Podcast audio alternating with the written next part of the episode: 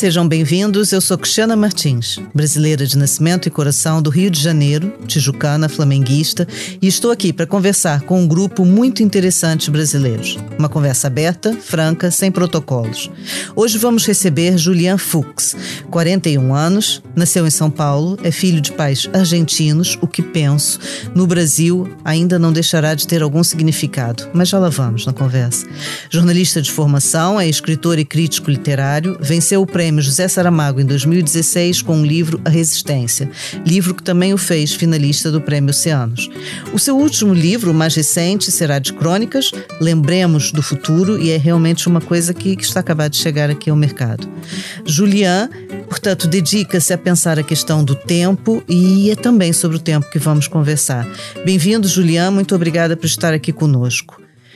Julian, essa sua origem múltipla, de descendente de judeus romenos, filho de pais argentinos, que vive no Brasil, interessa muito e se calhar vou começar a pedir por aí, porque essa essa mistura da, da, sua origem também, imagino, lhe deu algum distanciamento para observar eh, o Brasil e os brasileiros. Por isso, a primeira pergunta é: Julian, me traduza o que é o Brasil.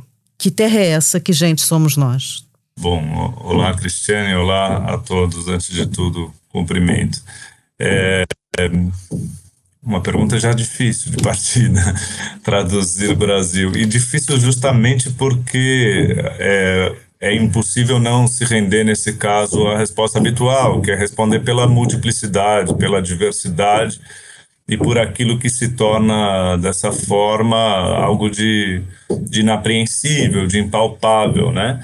É, para mim, tendo essa origem argentina, existe essa diferença muito clara entre Argentina e Brasil, em que a Argentina tem uma identidade mais mais definida, mais rígida, né? Se, se, cria facilmente uma imagem do argentino e das suas referências habituais, enquanto no Brasil a imagem do brasileiro é sempre completamente insuficiente, né?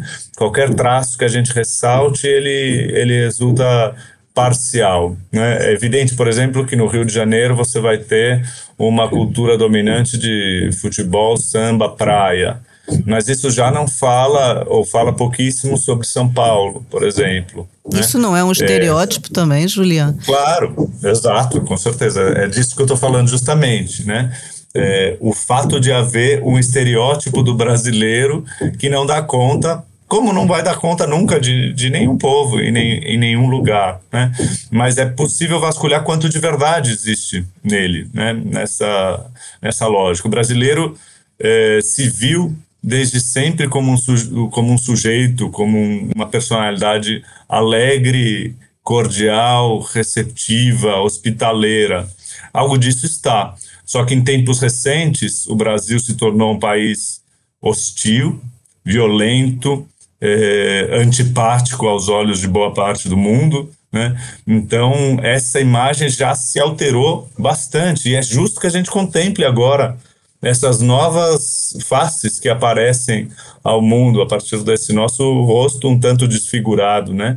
Eu acho que tem, tem algo a se entender sobre o país nessa mudança, nessa, nessa nova imagem que se projeta e, e, uma tentativa de reconstruir, inclusive, né? de reconstruir aquilo que pode ter se desfigurado. Mas isso que, que o Juliano está levantando aqui é muito interessante. Há dois pontos aí na sua resposta que eu acho que nós podemos ir um bocadinho mais além, que é o brasileiro gosta de se ver, o brasileiro se vê como um povo cordial, alegre, e hum, só que mais recentemente tornou-se mais hostil, mais agressivo. A pergunta, e aqui tem a ver também com a nossa conversa, é, é se essa violência subjacente não existe desde o surgimento do próprio país, não é? é e eu se calhar dava até um salto para falar na própria relação entre Portugal e Brasil, é, se agora é, não está mais fácil de se discutir a, a, velha questão, se são países irmãos, se foi um descobrimento, se foi uma invasão. É, quer dizer, essa liberdade que vem dessa violência assumida também não permite perceber melhor essas relações? É, bom, claro, importante levar em conta que com quem estamos falando e, e em que contexto estamos conversando para falar sobre isso. Sem dúvida, há uma violência do, brasileira, uma violência deste, deste espaço, do que aconteceu nesta terra, que subjaz a tudo e que percorre os séculos, né? Então, é, na verdade, o que aconteceu recentemente, a única surpresa é que isso se tornou explícito, veio à tona e, e ganhou já deixou de se envergonhar da sua própria violência e da sua própria hostilidade, né? De repente você tem um presidente que abertamente defende essa violência, né? Então você tem algo de especial neste momento, mas que é a revelação de uma de uma violência já que atravessa séculos. A questão é pensar que violência é essa, e volto ao contexto da conversa, né? Porque de fato talvez a, a origem dessa diferença esteja é, dessa, dessa, distância entre discurso e prática esteja também na, na, na forma de colonização portuguesa, né?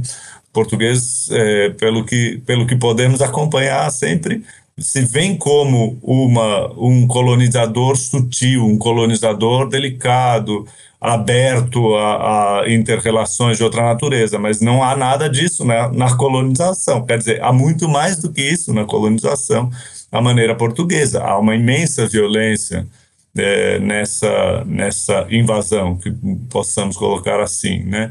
Então, de fato, está ali de partida essa dissonância entre discurso e prática, né?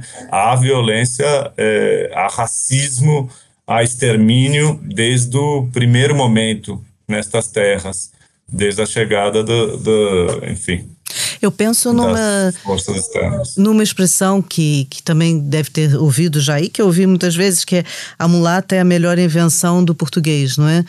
Que dito assim, parece uma coisa muito sensual e interessante, parece até que está a, a sublinhar a, as características estéticas da, da, mulata, mas no fundo o, o que não se aborda é que muitas vezes a, a, ligação entre o homem branco e a mulher negra era fruto de violência física, né? Portanto, o, o que eu me pergunto é se esse desencanto que os brasileiros estão a sentir com esse momento atual também não pode ser visto como uma oportunidade para finalmente as pessoas olharem no espelho e, e, perceberem que não é tudo tão alegre, contente e musical quanto se fez passar até agora? Ou acha que eu estou a ser muito pessimista? É, eu acho que, que é, é, é sim uma oportunidade para a gente compreender certos fenômenos e de fato tem acontecido aqui, como em tantas outras partes do mundo, uma reflexão nova sobre o passado, né? À luz desse, desse olhar contemporâneo sobre, por exemplo, o que é uma violência sexual, o que é algo de não consentido na relação entre um homem e uma mulher, numa relação que traz um poder embutido. Então, de fato, você repensa a história uh, com esse olhar e já consegue enxergar violências que antes não, não eram enxergadas, que não eram ditas como violência propriamente. Então, sem dúvida, há uma oportunidade aí. É, no entanto, não me parece. Há dois fenômenos contemporâneos nessa manifestação da violência que são contrários. Né? Então, uma coisa é esse olhar renovado para as violências do passado e para as violências do presente e a compreensão é, de um novo pensamento sobre, sobre isso tudo. Outra coisa é quase que a reação a isso. Né? É, a reação a esse ímpeto de transformação, a esse ímpeto de, de crítica e revisão histórica que resulta numa, numa reação conservadora, né? numa reafirmação da violência antiga. Né? E há atualmente um alinhamento deste governo e deste projeto de poder que é o bolsonarismo é, um alinhamento com as violências do passado e uma defesa retórica e concreta das violências do passado. Então, o que a gente vê é, aflorando agora são dois fenômenos é, paralelos e, e, contraditórios, né? um contra o outro, em disputa de espaço. É, eu sinto que, que há algo disso agora e, e temos visto, acho que posso ser otimista nesse sentido, a ideia de que vai prevalecer a, a, a, revolução desse olhar, né? a transformação desse olhar histórico e tem, bom, tende a prevalecer a revogação da própria violência, me parece. Eu acho que esse é um processo maior, mais transversal, mais poderoso do que essa reação que é o bolsonarismo e que talvez já tenha data para acabar. O, o, o, o fala de São Paulo, tá? Nos falar de São Paulo onde tem a Universidade do Estado de São Paulo tomou a liderança no processo de publicar uma carta em defesa da democracia e, e, que, pelo menos visto de fora aqui, surpreendentemente tem alcançado uma, uma mobilização bastante grande, não é? é são centenas de milhares de subscritores de vários quadrantes da, da sociedade. O Julian acha que, que esse é um sinal de que a, a sociedade brasileira está a desarmar essa tal violência, essa narrativa de violência, que já nos parece visto de fora, e nós acompanhamos muito isso aqui em Portugal, quando houve a pandemia e havia um governo que recusava a vacinação e a população Uh, autonomamente foi se vacinar e aderiu à defesa contra a, a Covid-19. Portanto, acha que são sinais, de, justamente como disse, que é otimista, de que uh, vai prevalecer aqui o, o, racional de um brasileiro mais, mais cordial, com vocação para a felicidade? É, eu confio que sim. Eu acredito que, que, o, que o Brasil vai conseguir sair dessa e logo, né? É, não, não parece simples esse processo, justamente porque o projeto em si tem uma violência intrínseca que pode ser é, empenhada de diversas maneiras, né? Então já se nota o discurso golpista de questionamento da democracia, de questionamento das urnas, etc., isso está muito marcado nesse momento. Então, há uma, uma ameaça pairando no ar que a gente não sabe quão séria pode ser e quanto vai ser levada a cabo, né? É, há um desejo de que paire a ameaça, no mínimo isso está claro. E, ao mesmo tempo, esse é um entre muitos disparates cometidos ao longo de quatro anos é, e que geraram continuamente esse tipo de reação, cartas de repúdio, manifestos é, abaixo assinados e etc. E que nunca, de fato, encontraram uma, uma real repercussão ou uma capacidade de, é, de, de combate efetivamente a, a todo, todo o disparate, desplante que vinha sendo feito no exercício do governo. Então, é difícil a gente confiar plenamente agora que essa resistência está funcionando. Mas existe sim, me parece, uma reação institucional, uma imprensa é, contrária a qualquer ideia de, de golpe, né? É, uma grande imprensa contrária a isso, o que já é completamente diferente de golpes passados que a gente que houve na nossa história. Então, é, é, possível, me parece, confiar que a situação seja diferente agora. A reação internacional, né, o olhar internacional sobre o Brasil já é de, de outra carga, né, se deseja a saída do Bolsonaro ou, sobretudo, o respeito ao processo democrático. Então, não me parece que a, a iminência do golpe seja assim tão fatal. É, existe uma vontade ou uma vontade de fazer é, a ameaça, no mínimo, né?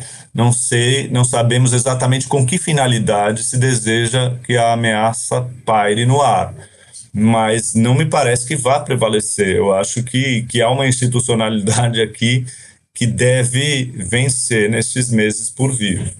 Ô, Juliana, nesses últimos anos, chegou alguma vez a pensar uh, uh, Afinal, os meus pais são argentinos, afinal, o que, é que eu estou a fazer aqui? Eu vou voltar. Vocês, eh, tanto quanto eu pesquisei, chegaram a, fazer, a família tentou regressar uma vez, não deu certo, acabaram por voltar ao Brasil. Uh, o Juliano nunca pensou em, em voltar à Argentina?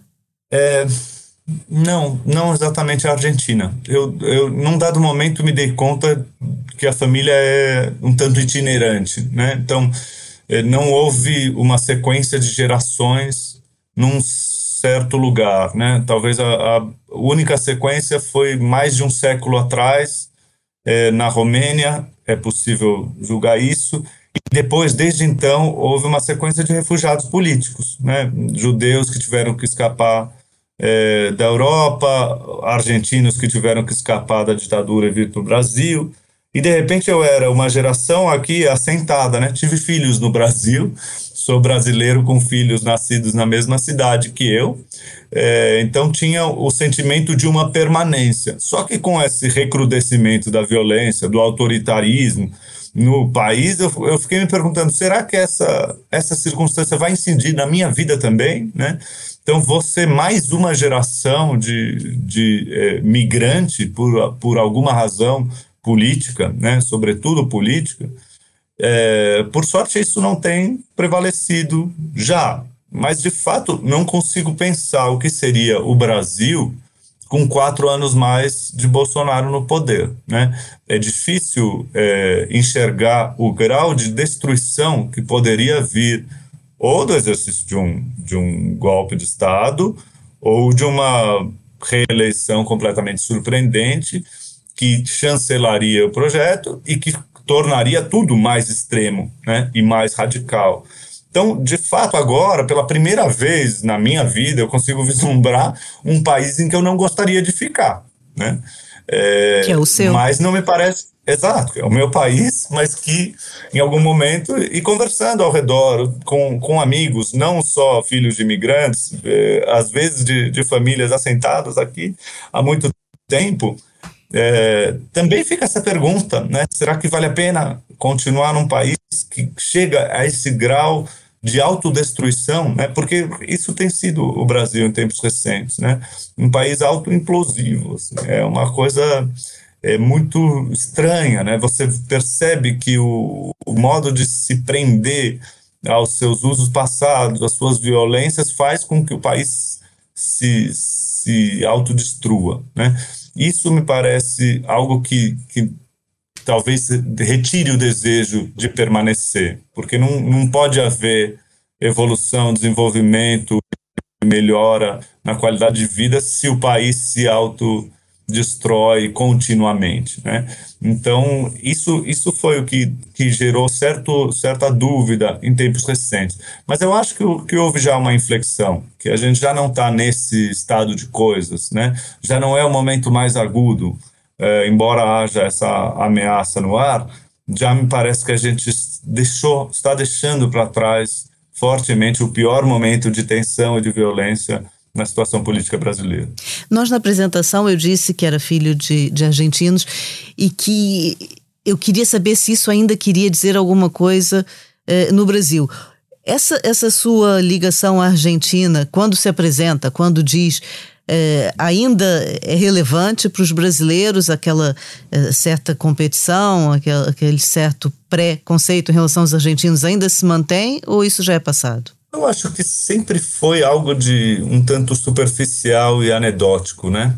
Como se não, existe, não existisse um ódio é, verdadeiro entre as partes. Existe só um desejo de rivalizar, uma, às vezes uma antipatia real, mas é rara, né?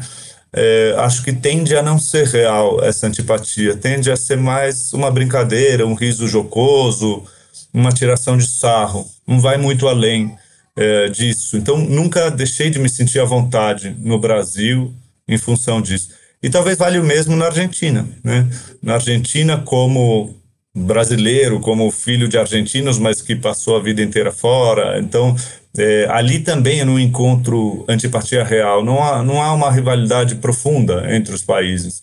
É, se a coisa fica na, na, no campo do futebol, se a coisa fica no campo do, de, de pequenas disputas é, de qualquer natureza, né, esportiva ou não, é, econômica em algum grau, mas é, é sempre com o sentimento de que nos beneficiaremos todos de alguma aproximação, de alguma união. Acho que, no mínimo, é, pela lógica do, do Mercosul, que caiu um pouco é, para segundo plano em tempos recentes, mas essa lógica tem prevalecido no olhar. Estaremos melhor se estivermos todos bem, e não se um é, sobrepujar o outro. Né? Acho que essa compreensão se deu nestes países e há, ainda que discreto, desinteressado, mas algum desejo de união, de colaboração. Ô, Juliano, essa tentativa de voltar à Argentina e que, que, falhou e vocês acabaram foi por regressar ao Brasil e quase que assumindo o Brasil como terra-mãe, digamos assim. O Brasil, a identidade do Brasil cola mais na pele, com todas as dificuldades que, que existem em viver aí, do que outros países. O Brasil é realmente mais, mais sedutor para se viver. Quem vive no Brasil não descola do Brasil. É, eu acho que em algumas circunstâncias pode ser. Né? Para os meus pais foi isso, sem dúvida. Né? Eles saíram é, do momento mais obscuro da, da história do país deles, né? da Argentina, fugiram sendo perseguidos, é, vendo o desaparecimento, a morte, a tortura de vários é, amigos. Então eles chegaram ao Brasil e o exílio para eles não foi aquele, aquele vento frio, aquela dor. Né? Para eles, o exílio foi um, um, alívio. Foi chegar a um lugar é, mais receptivo. Isso que o Brasil ainda estava na sua ditadura, né? É, mas ainda assim havia uma receptividade, um, um acolhimento que foi verdadeiro e que fez sentido para eles.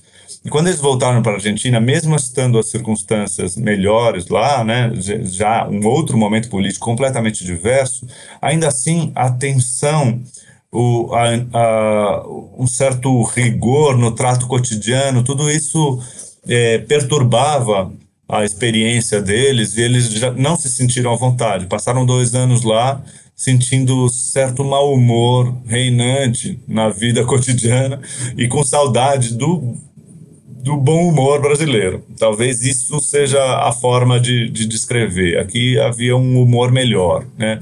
um ânimo melhor, mesmo em circunstâncias políticas é, piores naquele exato momento. Então a gente, a gente voltou para cá quando o Collor tinha sido eleito. O Brasil já já estava entrando num processo é, outro processo tenso, é, democrático sim, mas um economicamente melhor, difícil, ditadura, mas economicamente difícil, resultaria no impeachment em pouquíssimo tempo, né?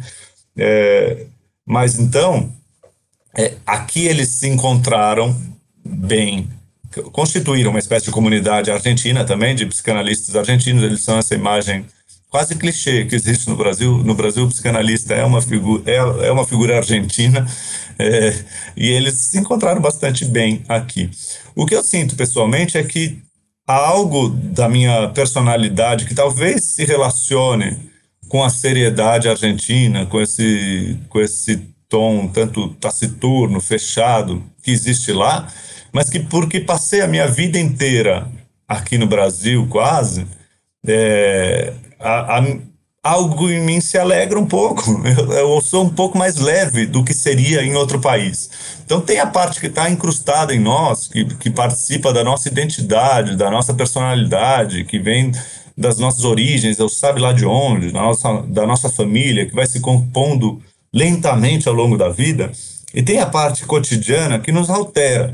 Eu acho que nesse sentido o Brasil tem algo de valioso, né? É, me deixa mais propenso a curtir, mesmo aquilo, aquele lado estereotípico, mas o, o carnaval, por exemplo. O carnaval eu olhava quando criança, quando adolescente, falava, eu nunca vou me identificar com essa coisa. É, é uma coisa completamente Estranha. exótica para mim quando estava fora. Era, era sem sentido, era insensato o carnaval. Mas com o tempo eu fui me amigando do carnaval de uma maneira e hoje realmente não, não perco uma oportunidade de, de sair às ruas e, e me embebedar e, e estar em relação com tantos estranhos ao meu redor e etc aquilo e cantar publicamente, gritar alto, etc., são coisas que nada tem a ver com a minha personalidade ou com uma origem ou com uma tendência pessoal, mas que por alguma razão me, me contagiou. E isso que eu estou usando metonimicamente, né? Porque nem Sim. todo brasileiro vai gostar disso, mas metonimicamente foi o que me marcou. Isso mexeu comigo. Acho que em algum sentido o Brasil ainda tem esse encanto ele consegue transformar a gente numa coisa que a gente não é necessariamente e a gente consegue, não sei, abraçar essa coisa com, com prazer. É, para mim, pessoalmente, sinto assim. Essa, essa leveza, usou a palavra leveza, essa leveza poderá ser a salvação do Brasil no, no pós-eleições, porque eu fico a pensar, mesmo que o resultado das eleições seja aceite, que as instituições funcionem, que o governo se altere num sentido mais democrático, é, vai ser preciso fazer um, um, um, trabalho de reconciliação, porque há aí um, um núcleo da população que se aliou a essa tendência mais autocrática e que vai ficar frustrada, não é? Essa parte da população. Vai ser preciso dialogar. Será que, é, que o caminho para ultrapassar é, essa polarização do país será essa certa leveza, essa certa é, capacidade de, olha, as coisas não estão muito bem, mas, mas vamos lá? Será isso? Acredita nisso? Eu acredito que sim. Sinto é, exatamente isso neste momento. Acho que, inclusive, Chico Buarque, que sempre soube ler é, a situação do país muito bem, que vinha escrevendo livros pesados e, e, e canções pesadas também nas suas letras, né? É, mostrando essa violência intrínseca do, do momento político brasileiro, lançou há pouco o Que Tá um Samba, né? O Que Tá um Samba, que não deixa de falar sobre o descalabro, não deixa de falar sobre tudo isso que temos vivido, mas que propõe e se a gente resistir de outra maneira? Né? E se a gente voltasse a outra alegria? É, acho fundamental esse pensamento. Né? Inclusive, acabei escrevendo em algum momento um texto é, em defesa da alegria como afeto político, né? não como afeto de alienação, não como gesto de dissipação do pensamento, e sim como afeto político, a necessidade de de construção de um, de um outro sentido a partir de uma alegria, que não vai ser fácil nem um pouco, né? Porque, de fato, esta eleição, porque se, se perde Bolsonaro, é, já está evidente, é para que o Lula ganhe. E o Lula vai gerar muita insatisfação numa parte grande da população, minoritária, mas grande. Então, é, isso é evidente que não vai ser aceito com tranquilidade. A gente não passa a um período harmônico desde janeiro de 2023. A gente vai entrar num período que vai guardar suas marcas conflitivas, não, não existe nenhuma dúvida disso. Mas concordo com certeza que, o, que um viés da alegria, da leveza, da tentativa de construção de um projeto um pouco mais coletivo, comunitário. É, é, é, difícil, tem uma equação difícil de se, é, de se é, finalizar, que é a questão do, do rancor e da, da responsabilização, né? Porque o Brasil é evidente que não pode se deixar tomar por, por um rancor histórico, né? Ao sair deste, deste momento, olhar para trás com raiva de tudo que aconteceu. É evidente que esse afeto político não é afeto muito bem-vindo, mas ao mesmo tempo existe o desafio de não haver é, um, uma absolvição dos crimes que têm sido cometidos. Então, tem uma, uma equação difícil de se alcançar, que é essa em que a gente consegue fazer uma responsabilização é, um olhar consistente, responsável para este passado distante e recente, e ao mesmo tempo não se deixar é, atropelar pelo rancor, que aí já é um, um afeto mais dispensável, a meu ver. E, né? e, numa situação difícil, porque entretanto, ao longo desses quatro anos, a população brasileira foi armada também, não é? Por alterações legislativas que surgiram, e portanto, esse rancor é mais perigoso no sentido que pode passar à ação, não é? Portanto, é, não sei, penso, visto de fora, traz algum receio, né? Ô, Juliana, para nós avançarmos na nossa conversa um bocado identitária, que o caminho que seguiu foi aí. Eh, como é que se sente? Aprendeu a, a falar em, em, espanhol, tanto quanto eu percebi, né? sua primeira língua não foi o português, mas hoje fez-se um escritor em língua portuguesa. É, que tem aqui uh, livros publicados em, em, Portugal, não é? Ganhou, foi finalista do Prêmio Oceanos, ganhou o Prêmio Saramago. Portanto, de alguma maneira vem se afirmando também aqui em Portugal. A minha pergunta é: identifica-se como falante e escritor de língua portuguesa ou uh, já se sente mais uh, escritor e falante de brasileiro, como se diz aqui em Portugal? Isso impacta ou não essa, essa questão? É, eu acredito na língua portuguesa, né? Eu vejo como uma, uma língua única. É, meu, minha aproximação foi a partir de um certo estranhamento, a partir da diferença, né? Talvez vindo, vindo do espanhol, tendo sido primeiro alfabetizado em espanhol, depois passado a escrever, tendo passado depois a escrever em português, É, em casa havia uma oscilação. Meus pais falavam espanhol, meu irmão mais velho falava espanhol, mas eu e minha irmã caminhamos já de partida, guiamos a família em direção ao português.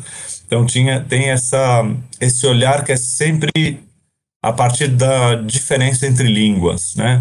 Então, olhar para a língua, para a palavra escrita e notar a, a sua nuance, notar o aspecto distinto que ela tem em relação a outras palavras que eu tenho visto, ouvido, lido. Né?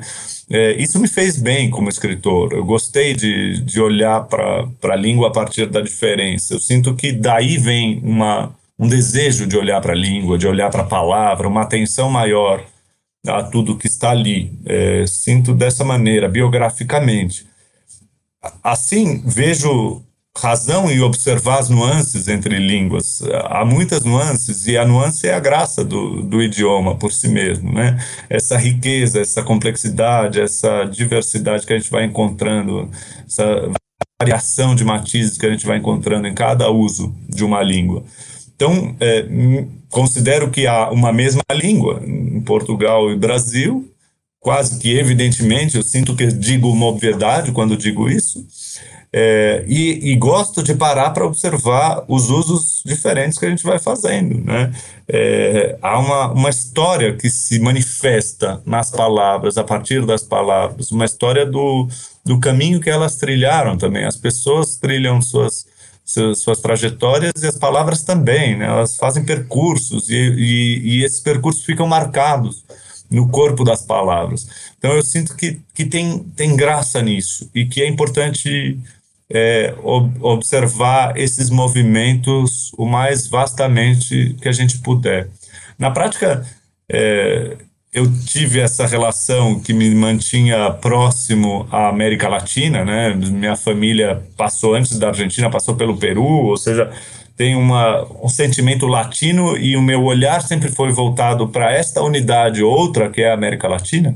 Mas em tempos recentes, a partir da literatura, pelo convite ao diálogo em, em, com, com português em Portugal ou em outras em outros espaços também lusófonos, em Moçambique, Cabo Verde, Macau, que a partir da literatura eu fui parar nesses vários lugares, fui vendo a existência dessa outra unidade que passava despercebida para mim, como se eu tivesse andado de costas é, para isso minha vida inteira. E sinto que o Brasil esteve bastante de costas para a lusofonia, para essa outra comunidade que existe a partir da língua portuguesa e que há algo a ser descoberto, a oportunidade de um diálogo que se criaria a partir desse olhar que é muito bem-vindo, me parece.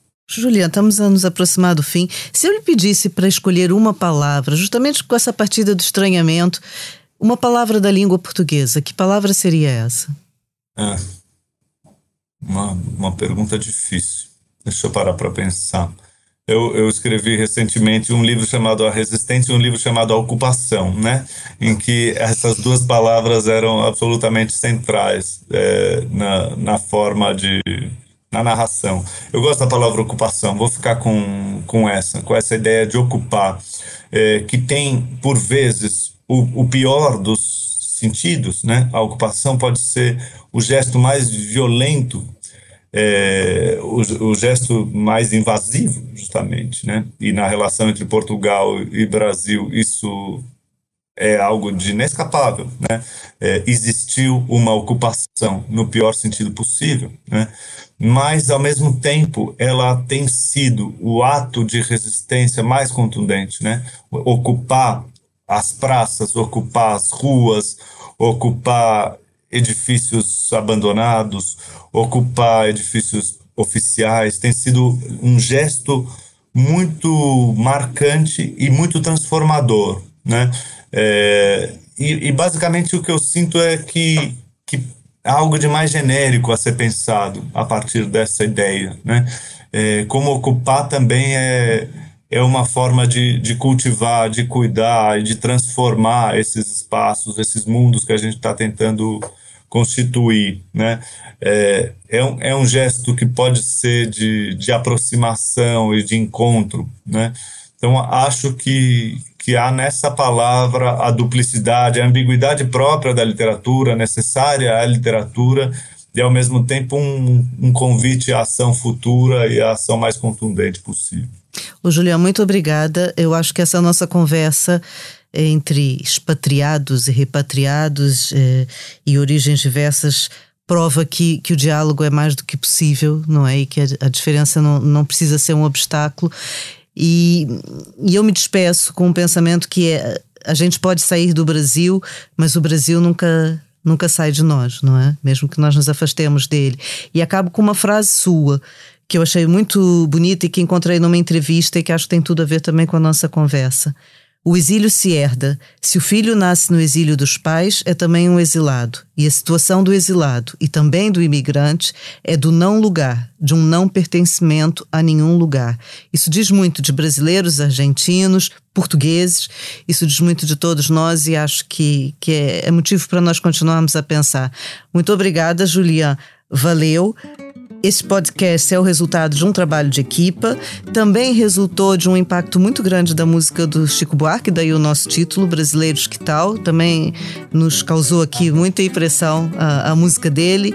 É, e, portanto, é um trabalho de equipa. Eu, Cristiana Martins, jornalista, a sonoplastia é de João Luiz Amorim e de João Martins, o grafismo é de Tiago Pereira Santos, a produção é de Suzana Rosa e Dulce Salomé e a coordenação de Joana Beleza.